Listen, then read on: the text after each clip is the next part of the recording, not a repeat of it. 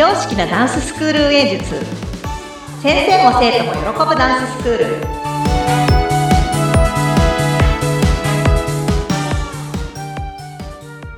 本気で踊り本気で学び本気で楽しむ幸せ製造工場。ケンケンダンスファクトリー。ケンケンこと伊予田智子です。よろしくお願いします。インタビュアーの高野です。よろしくお願いします。お願いします。はい。発表会が終わった後に、はい見た人たちが、入りたいんですっていうお声って結構出てくるんじゃないかと思うんですけど、その辺ってどうですか？そうですね。やっぱ発表会ってやっぱこうね、集客のための一個の、一個のというかまあ大きな大きなツールでもあったりするので、うんちょっと今日はですね、ケンケンファクトリーがまあコロナ禍から行ってるこうシステムもありますし、はい昔からやっているこの集客の流れもあるんですけども、うんそこちょっとね、紹介できたらいいなと思います。はい。ぜひ聞かせてください。はい。あの、それこそコロナ禍で私がその休業中に行ったことって、あの、うんホームページを全部変えたんですね。そうなんですね。のそうなんです IT 系を整えるというか。そうなんですよ。その時間がなくても本当ね、あの、いつの情報っていうような死んだようなホームページをずっと使ってたんですね、実は。もう動画もないし、うーん。こう、え、これいつの情報みたいな。ちょっとお役所的な、こう、文字だけの、そうなんですよね。楽しみもないホームページというか、そんな感じだったんです。な、なぜそれでいけたかっていうと、結局集客が全部口コミだったんですよ。今まで。でありがたいことに、生徒さんたちからのはい100%口コミで人が集まってたんですね。はい。でも、休業してから、多分おそらく人と人とのコミュニケーションがちょっと、こう、薄くなり、うん会えなかったじゃないですか。そうですね、コロナ学校行ったってお友達とはね、休業じゃ会えないし、うん。ママさんたち同士だって、割とこう、お話しする機会も、ママ友さんたちでお話しする機会も多分減ったでしょうし、そうね、そう多。分、おそらくこれ、口コミ無理だなって思ったのが、仕組みが生まれないですよね生。まれないなっていうところから、はい。うち潰れるって思ったんですね。それはとっても大きな危機だとそう思なんです。なので、口コミはまあ、あればあったで、うん。そこはまあ、そこでありがたいとして、まあ、はいホームページに、まあ、クラスの様子を、こう、ちゃんと動画で載せて、まあうん前の回でもお話しした、そのジャンルや、あの、年齢別、クラス別があるよっていうののジャンル分けもちゃんと、クラス分けもちゃんとあるよっていうのもはいご案内して、はいえ今は、あの、ケンケンダンスファクトリーの公式 LINE アカウントもあるんですよ。おー。そうなんですね。そうなんです。なので、そっちにお友達に登録してもらえれば、はい。そうすればなんか、例えばダンス始めたいよっていうお友達がいたら、うん情報流れるからこれ登録しといてっていう QR コードをいつもみんなが持ってるんですね。そうそうなんだ。なんです。スタッフももう生徒さんもみんながそれをみんな、みんなその。そうなんです。なんで、会員さんになったら、はい。こう入る LINE アカウントと、うん。その、お客さん側の LINE アカウントと2つ持ってるんですね。そうなんですよ。で、会員さんの方は、まあ、会員さん全体に向けてのお知らせであったりとか、はい。あとはお友達紹介したいよってなったらうん、この QR コード送ってあげてねっていうのとかで、発表会来たいよって言ったら、このフライヤー LINE で送ってあげてっていうのを、情報を発信するんですね。ね整ってますね。そうなんです。で、その、それ最大の集客が発表会って言うじゃないですか。今まで入場整理券を作り、その紙をみんながお友達のお家まで届けに行くんですよ。うん学校で渡したり、ママが。が、いや、笑、笑、笑うけど、つい数年前までそれだったんだよなって思うと、ちょっと恐ろしいんですけど、確かにそこはアナログですよね。なので、ウェブチケットは多分、ケンケンダンスファクトリー一番早かったと思います。あの、こうこんな田舎のダンススクールの発表会ごときに、ウェブチケットって何みたいな。いや、でも便利、便利ですね。もうね、スタッフは最初もうすごい、あの、入り口のね、入場のスタッフはもう最初テンパりましたけど、その スマホの画面でこうちょんってやるみたいな作業が、はい 先生わかんないとかいうスタッフ多くてちょっとテンパりましたけど、はい。でも、やっぱ、あの、席の残りも見れるし、管理ができるし、私たちはすごく、その、楽だなっていう。で、うんその、ウェブチケットあるじゃないですか。はい。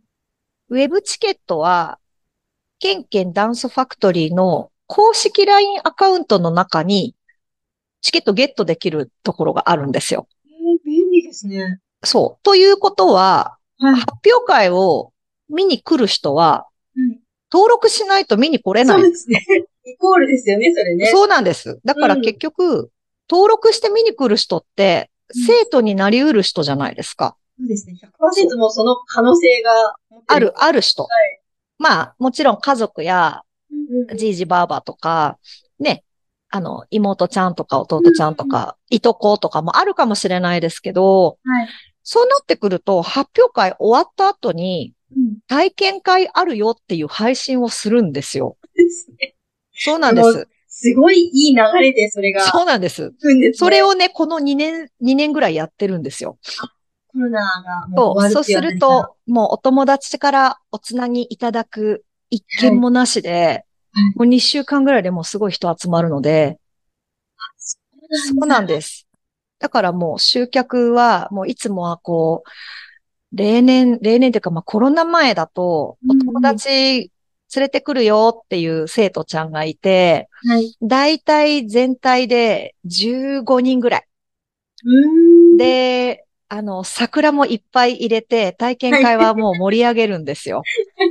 で、15人のうちのだいたい半分ぐらい入ってくれれば、まあ卒業して辞めちゃうよとか、あの、遠方に転勤になっちゃったとか、まあ、ケンケンファクトリーを卒業される方ももちろんいるので、はい。まあその人たちがかけた分ぐらいはうん。入るかなと。入るかなっていうところでやってたんだけども、この時代それじゃダメだっていうとこなんですけど、でもそのやり方をちょっと導入してからもう一回も、その3ヶ月4ヶ月かけてやってたその体験会の準備が、もう2、はい3週間でいけるんですよ。しかも桜いらない、入れない。そうですね。あ、んともうクラスがいっぱいになっちゃゃって、あもそっちなんだ。そっちなんですよ。だから桜がいると動けないぐらいになっちゃうので、あのもう、えーそうなんです。本当に初めましての人たちだけで体験会やれるんですよ。うんうんうんもう1、2週間で30人とか来るので、あ、そん申し込みがそうすごく来るので、うんまあ入会するしないはまあ置いといて、体験会自体はもう盛り上がる。そうすると、通常のクラス見に来るっていう、うん今だとこのクラスが多分いいと思うよって体験会で会うとね、はい。あのその子のレベルだったりとか、見えてきます人となりとかね、ママさんの感覚もどう？って言って、結構たくさんも受けたいよとか、他から移ってきた子なんかは経験者もいたりするので、うんまあそういう子なのかどうなのかっていうのもわかるので、そこからクラスのご案内をしていく感じなんですね。へえ。その流れが結構割とつかめてるので、はい。この仕組みは結構悪くないなっていうふうにはそうなんですね。でも2思いま年ですね。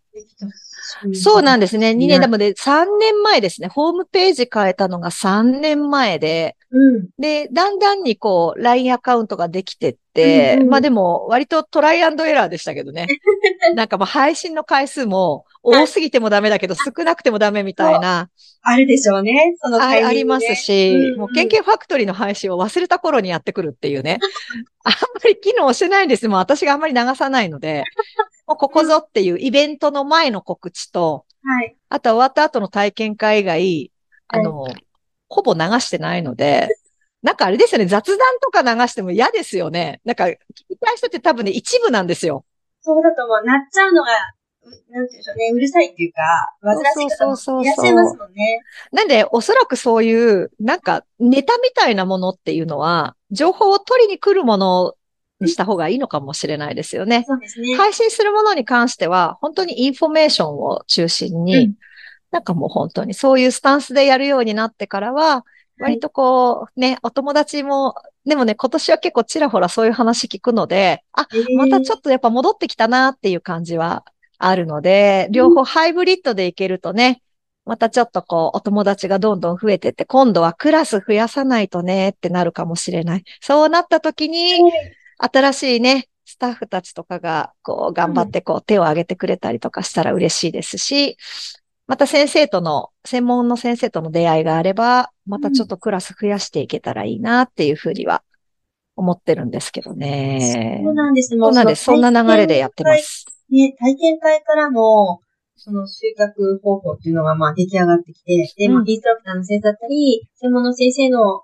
その集めるっていう、そこまでも繋がっちゃって、一連の流れがしっかりできてるんですね。そうですね。だから今後はもしかすると、そのインストラクターやりたい人たちの、その情報も流していく時代が来るのかもしれないです。まあちょっとね、あの前の回でご縁ですなんて言ったんですけど、はい。まあそのご縁がね、つながる方法も、あ多分なんか時代変わってきたなっていうふうにはちょっと思いますし、意ですよね。外とね、募集かけたらどうなんだろうっていうところはあったりで、うんうんうん。うんもちろん、こう、身内で先生になってくれる子がいたら、やっぱりもう、人生の半分以上一緒に過ごしてる子の方が、ね、と、チームは組みやすいは組みやすいんですけど、はい。でも、多分見渡せば、小さい頃からお稽古に時間費やしてる子って、おそらくたくさんいると思うし、ね、インストラクターやってみたい子も、たくさんいると思うんですよいい。でしょうね。いると思うんですよね。なんでまあそういう子たちが、まあちょっと輝ける場所をちょっと提供できるように、なんかそ、私はこれからちょっとそっちへね、シフトしていければ、あその自分のやってるこのコンテンポラリーとか創作ダンスの方にも力入れつつ、はい。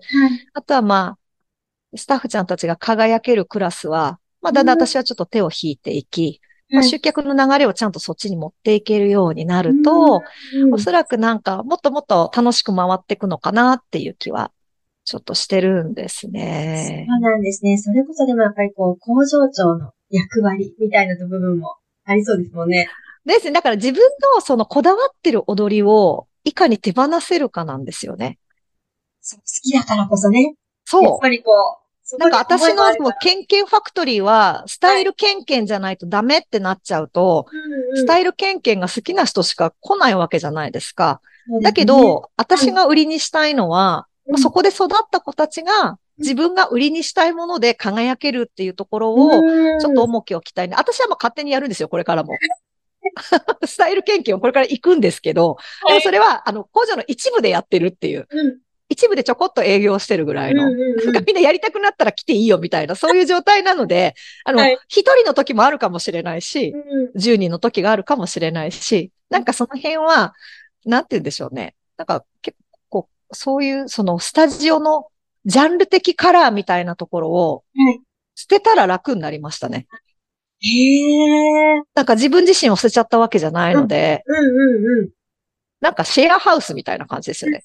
すごくいいですね。うんその考え方でいくと、本当にこう、いろんな人たちの輝きが、またそう。勝ってくるでしょうね。見てる人もわかりやすいですしね。うん。このダンスがこの踊りみたいな、何ダンスみたいなのがわかりやすいですし、うん。逆にやりたいものを見つけやすいと思うんですよね。そうですね。うんなんかレベル高いとこに入りたいって子もいれば、はいなんかこれじゃついていけないから私無理だって思う人もやっぱり中にはいたりとかするので、うん。なんかこの先生の音楽好きっていう人もいれば、はいこのダンスの振り付けかっこいいっていう人もいれば、うんなんか結構いろいろなので、はい。割とそれが、なんかその、私はこれが好きっていう自己主張をうん。各クラスがやっぱ持っててほしいっていうのうん。があったりはするので、なんかその、ファクトリーとしてのこだわりというよりかは、はい。まあその各クラスのこだわりを持って、まあ、そうなってくると割と集客するのも、いろんなラインナップがありますよみたいな感じにはなるので、そうですね。選びやすくなりますね。選びやすくはなりますね。なのでそのあたりをちょっとね、あの、肝に置いてね、集客をちょっとしてる感じなので、やっぱあれですね。コロナ禍ちょっと大きかったですね。大きいですね。大きいです考え方がガラッと変わそう。それも、それもそうですし、あと、ホームページうん。で加えるって結構時間かかるじゃないですか。大決心だと思いますよ。もうデザイナーさんすごい頑張ってくださって、本当に。でもね、あの、ホームページも育てていくものなので。だんだんツールがね増えたり、ページが増えたりしていくのでう、んなんかそこもちょっと楽しみの一つとして加えながら、まあ、このポッドキャストもそうですしね。はい。なんか、ホームページにこう入ってくると、うんまあ、ケンケンさんの、ポッドキャストも聞けるバナーがあったりとか、なんかツールがちょっと増えていくと嬉しいなっていう、うね。読み物とか聞くものとか、まあ、うんうん YouTube のチャンネルもそうですし、なんかそういうものが増えてくると、まあ、情報の発信ってすごく大事だなと思うのでうん、なんかその辺も今後もね、ちょっとこはい、ういろいろこう、工夫しながら、負担にならない程度に頑張っていこうかなと思います。いいですね。すごくいい流れができてできてますおりますね。はい。ぜひ参考までにということで、はい。はい。今日も素敵なお話をありがとうございました。ありがとうございまし。た。ケンケンスファクトリーは、工場長ケンケンが、熱い時代を生きてきた大人たちも、未来を担う若者たちも、ダンスを通じて自分の心と向き合い、みんなが一つになれる場所です。ケンケンダンスファクトリーの詳しい内容は概要欄をご覧ください。それではまた次回お会いしましょう。